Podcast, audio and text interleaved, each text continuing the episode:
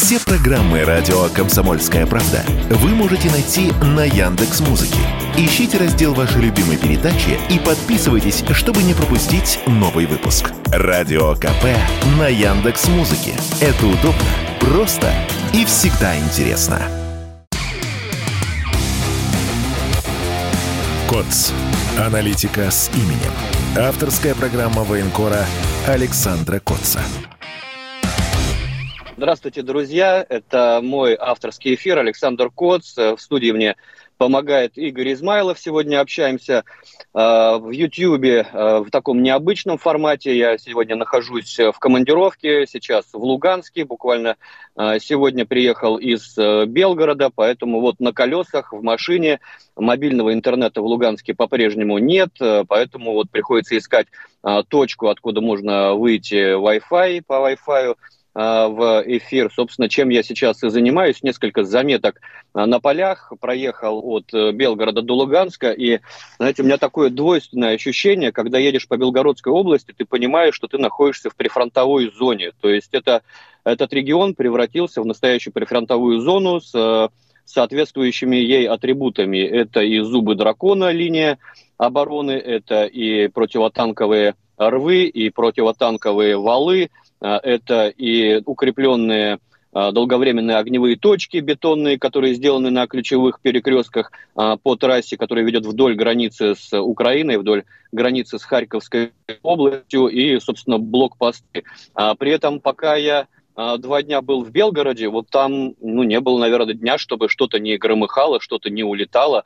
А, последний день э, ритмично какая-то крупная артиллерия от нас туда что-то посылала. То есть этот постоянный такой а, шум войны, фон войны, который а, сегодня присутствует э, среди жителей Белгородской области, к которому, ну, к сожалению, люди потихоньку привыкают, хотя, конечно, жалуются на то, что ну, и дети до сих пор учатся на, на удаленке, по всей России уже забыли, да, после пандемии, что это такое, а здесь из э, соображений безопасности все-таки а, детей не пускают на очное обучение, они все а, на дистанционке находятся. Ну и, в принципе, конечно, мало приятного от э, соседства фронта, тем более, что постоянно прилетает по а, таким прифронтовым городкам, как Шебекино, Муром и так далее. Ну, то есть это стало уже такой рутиной боевых сводок, и, конечно, многие такого напряжения не выдерживают, уезжают из региона, многие раздумывают, но вот некоторые остаются, большинство остается. Я общался там со своими друзьями белгородскими, они по-прежнему э, находятся в своих городах, по-прежнему делают все, что могут э, для военных. Э, этот регион, конечно, очень сильно отличается волонтерским движением, помогают всем, чем могут. Я как-то писал и про автосервисы, которые бесплатно для военных делают машины, и обеды, которыми военных кормят, и э, заготовка э, бревен для обустройства блиндажей и окопов. Э, это вот во все это местные жители очень активно включились. А, и я вот это к чему рассказываю, к тому, что попадаешь в Луганск и ну вот как будто ты из зоны боевых действий, наоборот, приехал э, в, в какой-то глубокий тыл, потому что э, фронт от Луганска далеко, Э, взрывы здесь большая редкость, на улицах не видно военных, не видно блокпостов, и от этого, конечно, такой легкий диссонанс происходит. Вроде бы приехал в зону специальной военной операции, но вот в самом Луганске это такой показатель, когда линия фронта отодвинута очень далеко, и, и люди живут спокойной жизнью, спокойной мирной жизнью, привыкают жить в России. Здесь появились российские гаишники, которых, с которыми не работает вот эта схема здесь привычная, что я знаю того-то, я знаю того-то, и вообще у меня э, оперативные номера и так далее, и так далее. Здесь как бы по, по всей строгости сейчас а, в том числе и лишают прав такой а, порядок э, сугубо российский, он потихонечку сюда а, заползает, как когда-то он потихонечку заползал на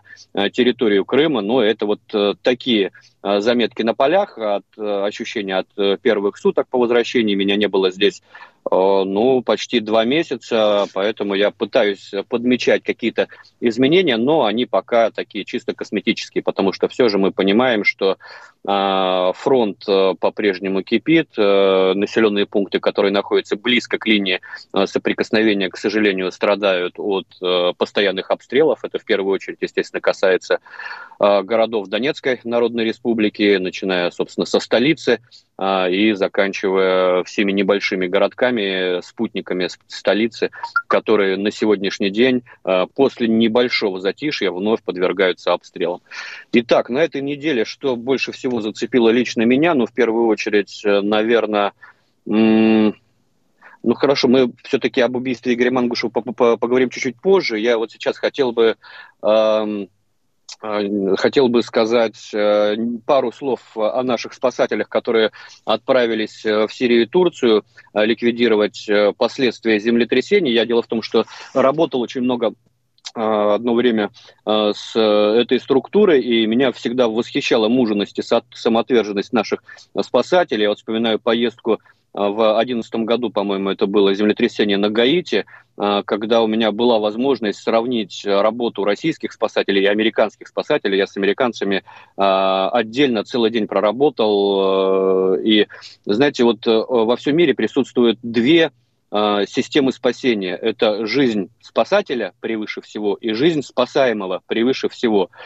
И, собственно, наши спасатели действуют по э, схеме жизнь спасаемого превыше всего, а вот американцы действуют по э, системе жизнь спасателя превыше э, всего, и э, они не лезут в завалы, американцы не лезут в завалы. У них существует такой институт волонтеров, которые уходят со своей привычной работы, летят в зону бедствия вместе с спасателями и, собственно, Э, занимаются самой сложной черновой работой. У них сохраняется своя зарплата в Америке, э, плюс дополнительно им, идет, им идут деньги э, сюда, за спасательную работу, но сами спасатели вот этой черновой работой не занимаются. У нас, у нас же спасатели лезут вот во все самые сложные места, и вот я присутствовал при Э, я присутствовал при спасении людей э, в тех местах, где американцы уже поставили знаки, что там спасенных нет. А, то есть они не лазили внутрь, они не проверяли все досконально. А, после этого залезали наши а, спасатели, которым местные говорили, там есть живые, мы слышим их, и наши залезают, и, собственно, после этого вытаскивают оттуда выживших. И мне кажется, что очень символичным, что сегодня, сегодня нас позвали помогать страны, которые являются ну, политическими и геополитическими противниками это Сирия и Турция. И понятно, что Россия не отказала ни тем, ни другим, и, собственно, а, занимается привычным своим делом, а, спасает, спасает людей. Я бы хотел перейти уже тогда к основным темам, те, те темы, которые меня зацепили лично. В первую очередь это, конечно, убийство офицера, ну теперь уже вооруженных сил России Игоря Мангушева, которое произошло в глубоком тылу в Луганской Народной Республике в Стаханове. Ему выстрелили в голову, в затылок. Э, несколько дней врачи боролись за э, его состояние. Я по линии СПЧ обращался в Министерство обороны. Они меня заверили, что все необходимое э, по спасению его жизни делается. Все профильные специалисты отправлены. Но вот, к сожалению, ранение такого характера, что человек не смог выкарабкаться. Я Игоря знаю давно. Он может быть широкой публике не очень известным. Я о нем узнал еще в 2000-х, когда а, он со своей организацией а, Светлая Русь устраивал э, рейды против нелегальных мигрантов в Москве. То есть он а, по сигналам э, местных жителей находил э, места компактного проживания нелегального приезжих э, из э, в основном Средней Азии, после чего во взаимодействии с полицией все это дело накрывал. Комсомольская правда не раз писала о нем и об этих патрулях, и, собственно, тогда эта деятельность вызывала, конечно, у многих споры, но факт в том, что это было такое проявление гражданского общества, которое вместе с милицией, с полицией занимается улучшением жизни простых москвичей в спальных районах. А потом я его долго не видел. Мы уже встретились в 2014 году в Донбассе, вместе нелегально пересекали границу между Россией и тогда еще Украиной. В мае еще граница была украинская. А, и Игорь э, вот, активные, всю активную фазу проработал там, причем в основном в гуманитарной сфере, создал организацию, которая поставляла туда очень много всего необходимого для наших бойцов. Потом он занимался другими вещами, долгое время жил в Ливане. Он сам по себе такой авантюрист, он, собственно, так себя и называл, и Э, старался быть инструментом такой мягкой силы России, будь то арабский мир или африканский. Э, он очень много по этим странам работал, э, в том числе в области политтехнологий, но это всегда было с прицелом на продвижение интересов России, а в Донбассе уже сейчас в СВО он выполнял функцию отряда Э, антидроновой борьбы, э, очень важное направление, к которому мы долгие годы не подходили почему-то, но вот сейчас он создал э, подразделение «Сурикаты», которое Э, на одном из самых тяжелых участков фронта, это э, в районе Сватовского рубежа, Кременная. Э, там он занимался как раз антидроновой борьбой со своим отрядом, и, как говорят люди, которые находились все время рядом с ним, делал это довольно успешно, были свои разработки антидронового оружия, были наработки тактические по работе с этими системами, и я надеюсь, что эта его работа будет продолжена. Что сейчас с расследованием этого убийства мне, честно говоря, неизвестно. Насколько я понимаю, занимается Следственный комитет. Его товарищи проводят в интернете собственное расследование с э, выездом на место. И, э, судя по первоначальным данным, все-таки это могло быть ограбление оружия на руках Э, в регионе много. Короткая пауза и продолжим буквально через несколько мгновений. Это аналитика с именем э, Александр Коц. Э, буквально несколько мгновений и сразу вернемся.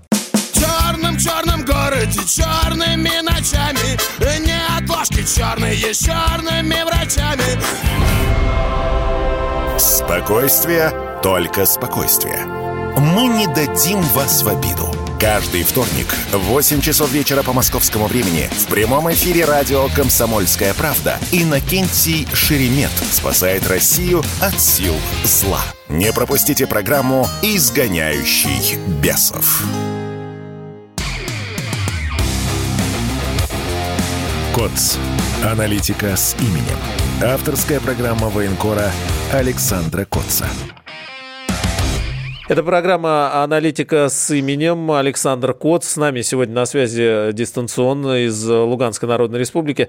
Саша, продолжаем, да? Надо понимать, что из себя сегодня представляет Луганская Народная Республика. Тут все-таки, наверное, с поиском людей с оружием будет э, очень сложно, потому что оружия много, э, и у меня бывали сигналы, допустим, с Херсонского направления э, о том, что люди в форме военных э, отжимают машины, то есть э, занимаются вооруженным грабежом натуральным и угоняют машины у обычных мирных жителей, забирают документы под угрозой расправы. Но понятно, что это не военные, это какие-то вот заезжие гастролеры из криминальной сферы, которые под шумок, да, надев на себя форму и пользуясь, возможно, я не знаю, поддельными документами, занимаются откровенным криминалом. При этом мало того, что забирая у людей честно нажитое, еще и дискредитируя э, человека в форме, но работает тоже и военная прокуратура, и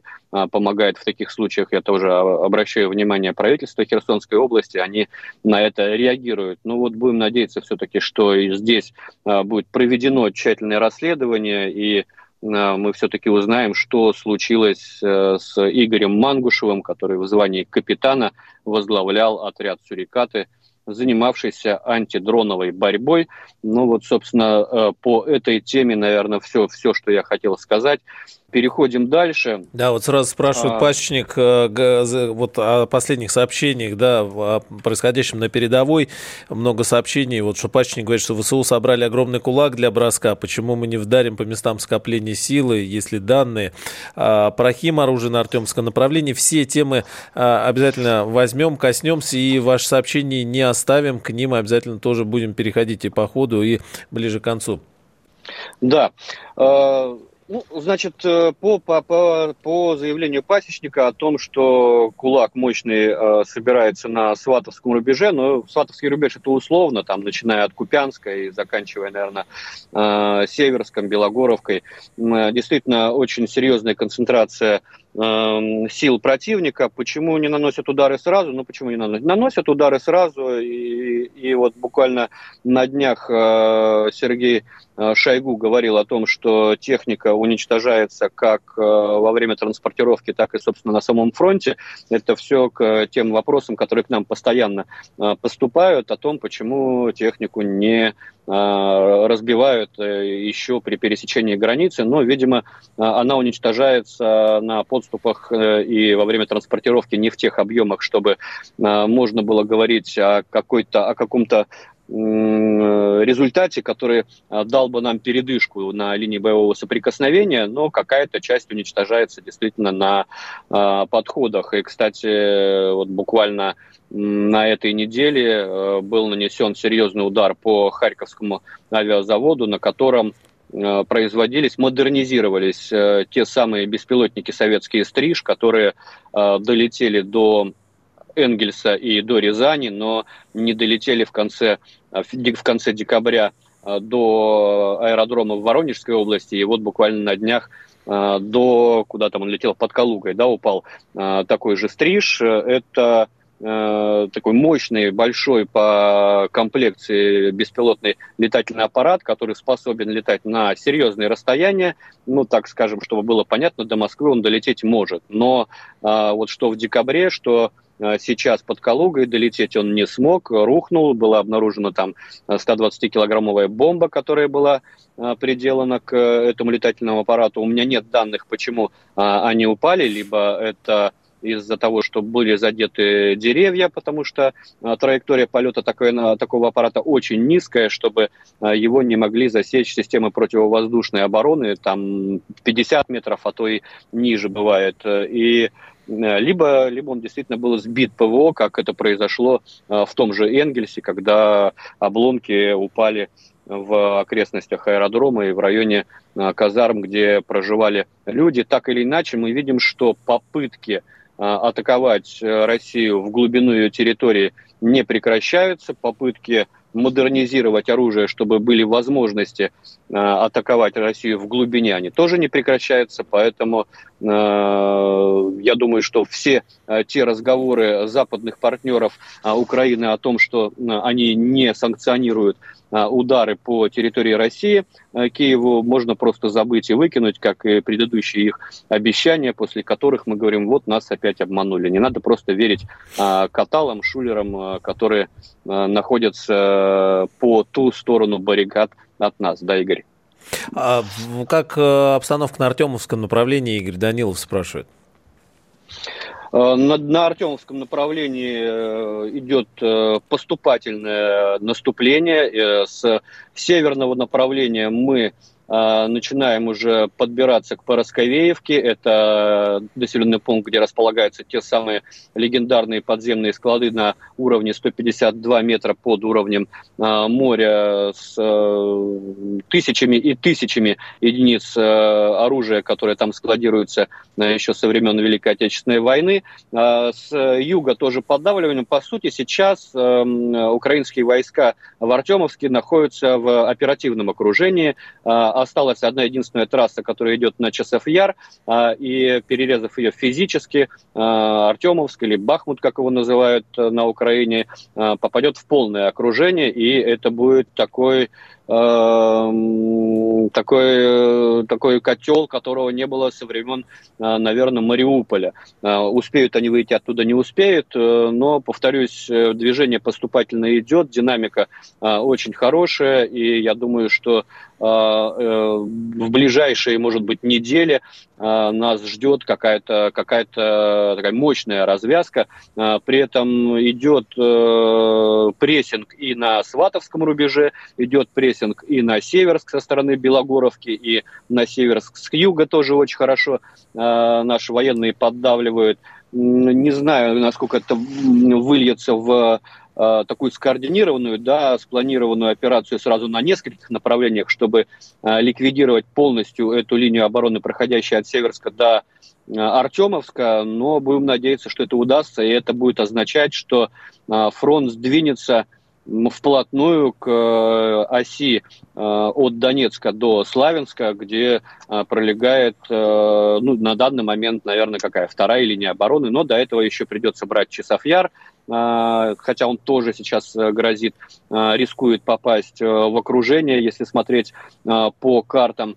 А, но на карте, конечно, легко стрелки рисовать. Все это будет э, как бы результатом тяжелой боевой работы, которой занимаются и ЧВК «Вагнер», и э, подразделения Вооруженных сил Российской Федерации, все вместе. Что касается а, ну вот я говорю сейчас о поступательном на, на наступлении, при этом в западной прессе сейчас э, ходят, значит, слухи о о том, что мы начнем, когда там э, наступление, через 10 э, дней мы начнем какое-то масштабное наступление.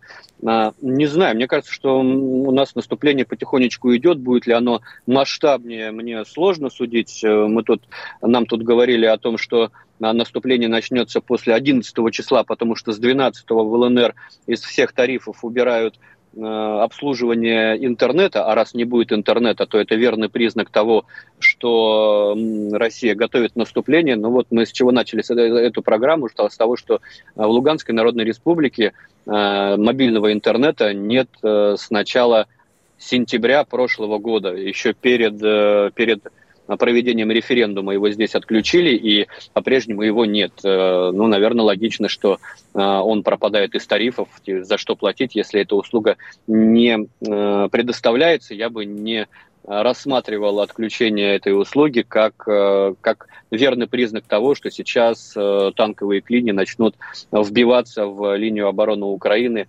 массово. Нет, этого, э, этого наверное, не будет. Будет вот это поступательное движение с отжиманием тех наших позиций, которые мы утеряли в прошлом году, с попыткой выхода на рубеж обороны по реке Оскол – Э, и наступлением, собственно, от э, Донецка э, в сторону Авдеевки, обхода ее с запада.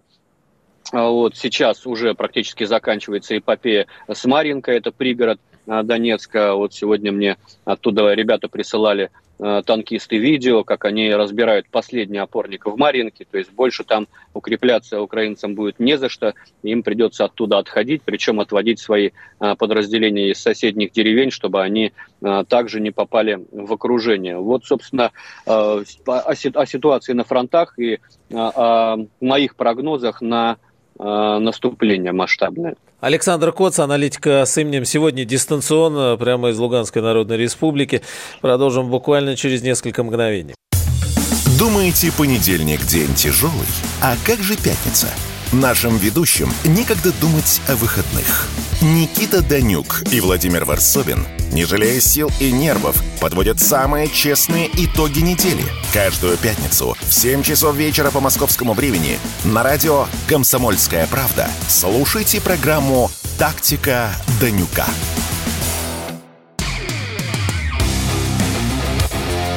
КОЦ. Аналитика с именем. Авторская программа военкора Александра Котца. Это радио «Комсомольская правда», программа, авторская программа Александра Коц. Александр Коц с нами сегодня дистанционно, аналитика с именем. А, Саш, очень много вопросов еще по оперативке, хотя бы несколько слов, я прям пачкой сразу. А, спрашивают, как в Солидаре, тихо уже или нет, ничего не говорят. Будем ли освобождать Запорожье? Юлия Дзен спрашивает, какова вероятность наступления армии в ближайшие две недели на Запорожье и в Днепропетровске? Вместе с этим э, Виктория, Одесса, Одесса и Днепр волнуются, ждут, будут они русскими. И а, когда, где-то было, вот, Александр Коц, ваше мнение, когда закончится война? Ну, вот, вот этот блок вопросов, и потом, может быть, про химоружие тоже много людей спрашивают. Война закончится не скоро. Э, на мой взгляд, если не будет э, какой-то заморозки, то это конфликт на годы. А, это совершенно очевидно на, на сегодняшний день. А, по поводу Днепропетровска, ну, конечно, на Днепропетровск э, в ближайшее время никаких наступательных операций не будет, просто потому что он находится на правом берегу а, Днепра, и мы туда физически сейчас попасть не можем. Туда, наверное, можно попадать только с севера, соответственно, после того, как будет взят Киев, как это было в Великую Отечественную войну, а Днепропетровска уже шли на юг, освобождали Херсон. По Запорожью там э, сейчас идет э, наступательная операция вокруг Орехова. Она не такая масштабная, она может быть локальная но сложно судить. Вдруг есть какая-то оперативная э, заготовка у нас, э, и, и я сейчас ненароком что, что-то не то э, скажу, но э, мы видим, что у нас сейчас такие активные боевые действия идут на, на достаточно э, большой протяженности по э, линии соприкосновения, и э, мы раздергиваем э, те резервы, которые есть в э, арсенале Украины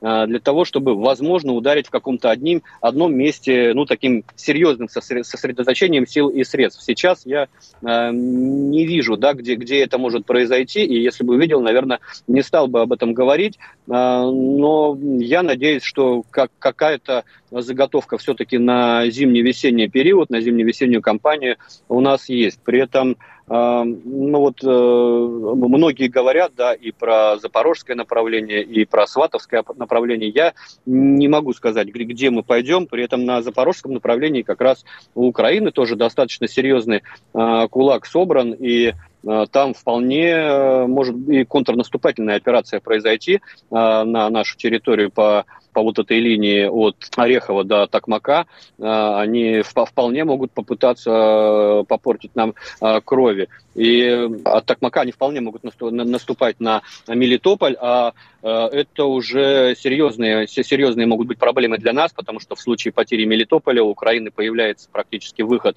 к Азовскому морю, и, и фактически остается отрезанная наша группировка на левом берегу Э, Днепра в Херсонской области. И это, конечно, было бы катастрофа. Другой вопрос, э, какими силами э, Украина может это делать и каким образом выходить на эти рубежи, учитывая, что у нас там все-таки выстроена не на бумаге, а на земле нормальная эшелонированная оборона с противотанковыми рвами, с опять с теми же самыми зубами дракона.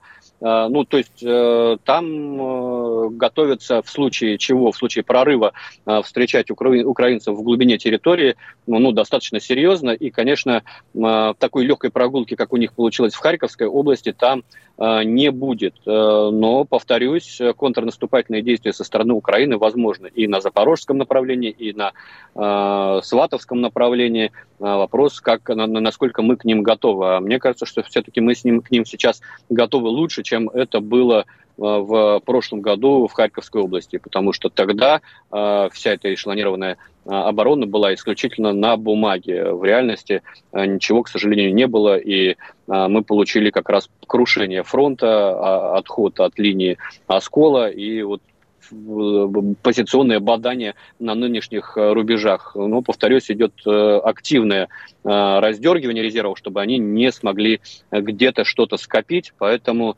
все-таки будем надеяться, что мы воспользуемся этим окном возможностей и где-то очень серьезно ударим. Меня, кстати, в связи с этим я довольно скептически отношусь к слухам о Э, некой, неких договорниках. Причем слухи начали появляться в том числе и э, со стороны Украины. Арестович опять там э, говорит, что мы будем менять Донбасс на Запорожскую и Херсонскую области.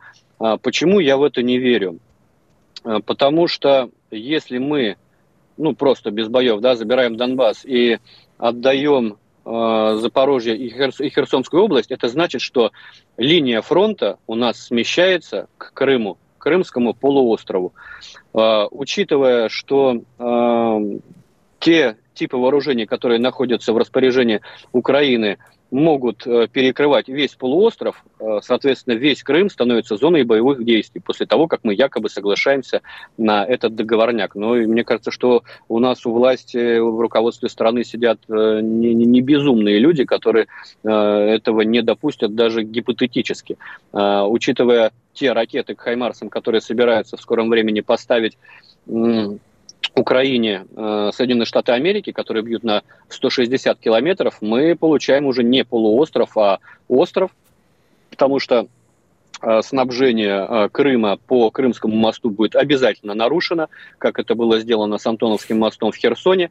Это будут постоянные удары, пусть они не обрушат там полностью пролеты, как они не обрушили эти пролеты на Антоновском мосту, но сообщение по нему было прервано. Это я сам видел. Сообщение а, происходило по паромной а, переправе. И, и, и, и к этому же мы вернемся в Крыму. А воюющий полуостров снабжать исключительно паромами в полной мере невозможно. Поэтому, ну, мне кажется, что это совершенно какой-то безумный сценарий, когда мы отдаем преимущество, которое у нас сейчас есть, отдаем Э, спокойствие и безопасность крымчан э, взамен территории, взамен, ну, и в конце концов отдаем людей, э, которые проживают на территории Херсонской области и Запорожской области, взамен на территории в Донбассе. Я, мне кажется, это какая-то Э, странная информационная игра, в которую нас затянули и которую мы начинаем на полном серьезе э, обсуждать, хотя цель этой информационной операции может лежать э, исключительно во внутреннем пользовании.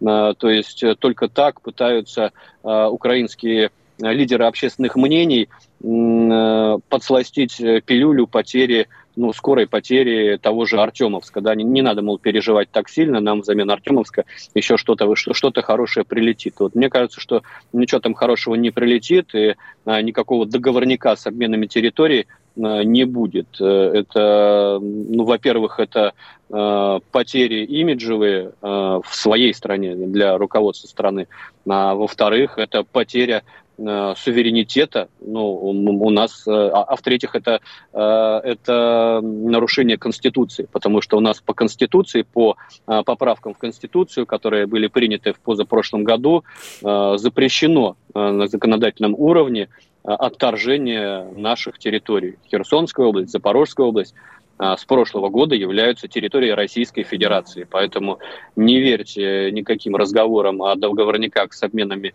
территорий. Э, ничего подобного быть не может, просто потому что это противозаконно и антиконституционно. Ну и в конце концов это не по-человечески. Мы уже бросали людей в Харьковской области, мы уже бросали людей в Херсонской области уже не так резко, уже дав возможность э, все-таки людям выехать, но это, это надо понимать, что это выезд в неизвестность и в никуда, с, э, вырвать себя из своего привычного уклада, э, уехать в какое-то незнакомое место и попытаться устроить там новую жизнь, ну пусть и при содействии своего нового государства, которое выдает жилищные сертификаты. А в случае с Харьковской областью, то и этого нет.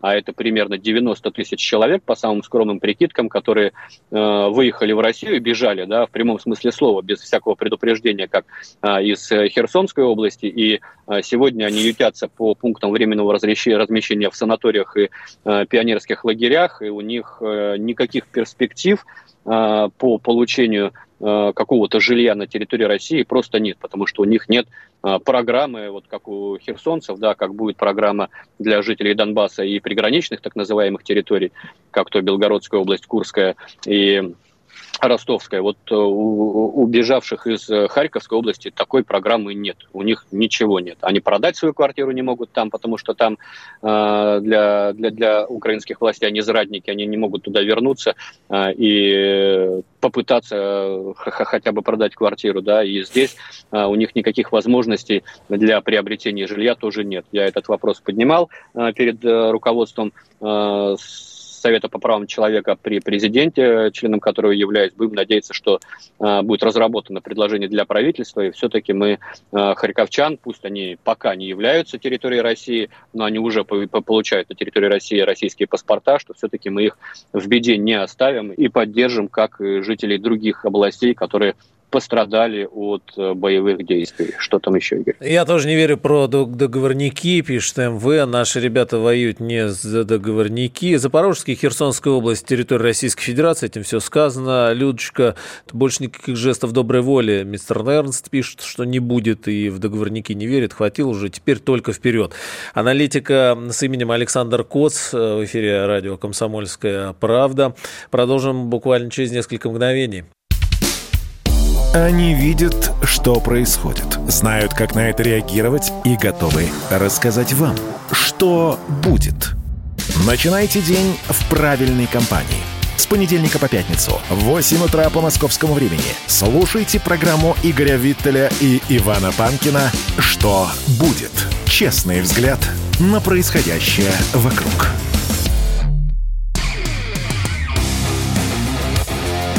КОЦ. Аналитика с именем. Авторская программа военкора Александра Котца. Это радио «Комсомольская правда», программа «Аналитика» с именем Александр Кот. Сегодня из Луганской Народной Республики дистанционно, но слышно хорошо и отлично, и очень много ваших сообщений. Периодически к ним обращаемся и а, будем и дальше обращаться. Саш, много вопросов по-прежнему про химоружие. Людмила, что с химоружием? Чем проморгали? А, Свисмер, главный вопрос, который набрел, зафиксированы факты применения ВСУ химоружия. Что это? Как отвечать? Как э, реагировать а, на Артемовском направлении. Да, есть видеоподтверждение, и а, говорили о том, что уже несколько недель а, фиксируют это. Ну, я, честно говоря, видел это, это, это, эти кадры. Ну, я по ним не могу определить, что это было применено, что это за реакция организма. Действительно страшные кадры, не будем их пересказывать в эфире. Ну, вот. Но э, было видео, как э, некий э, украинский умелец э, мастерит э, бомбочки для коптеров, которые активно применяются сейчас обеими сторонами, но а, в случае с э, украинской разработкой, там, э, похоже, речь идет о каком-то отравляющем веществе. Мне бойцы с э, того же сватовского, сватовского рубежа рассказывали, что на них сбрасывали какую-то бомбочку, которая начинает резать глаза. То есть это была какая-то слезогонка, какой-то слезоточивый газ. Но ходят разговоры о том, что украинцы применяют в том числе и э, такие вещества, которые вызывают э, ожоги дыхательных путей, вызывают ожоги кожного покрова. Они свои коптеры также смазывают этим веществом, и когда, если он падает у нас на территории, наши начинают его поднимать, рассматривать, тоже получают какие-то химические ожоги. То есть это э, налицо применение э, ведение э, войны э, неконвенционными методами. Да? То есть, ну, по-хорошему, конечно, нам э, надо как мы это делали, например, в Славянске, когда по э, Семеновке, по населенному пункту э, применялись э, зажигательные мины с фосфором, и мы эти мины аккуратно собирали, аккуратно паковали и отправляли в Москву в Следственный комитет. Вот здесь бы хорошо, конечно, добыть образцы тех боеприпасов, которые применяются по нашим позициям, в результате чего получают нехарактерные да, ранения Э, наши бойцы, ну, похожие да, на химические ожоги. Об этом, кстати, э, говорил в том числе и глава Донецкой Народной Республики Пушилин, поэтому э, совсем уж не доверять этим сообщениям. Каких причин нет, я уверен, что за ними не заржавеют, а они будут применять любые средства, которые имеют в своем арсенале для того, чтобы нанести урон нашим войскам. И а, самое важное, они уверены в своей безнаказанности. То есть они понимают, что а, никаких уголовных дел в Гааге по а, применению химического оружия против российских войск э, зарегистрировано не будет, никаких никто их не будет одергивать из их уважаемых западных партнеров, э, они совершенно свободны в своих действиях и будут продолжать это делать. Что значит, почему мы проморгали? Ну, я не знаю, что, что а как, как не проморгать? Вот объясните, как, как найти тот подвал, в котором Э, этот украинский боевик э, изготавливает эти бомбочки.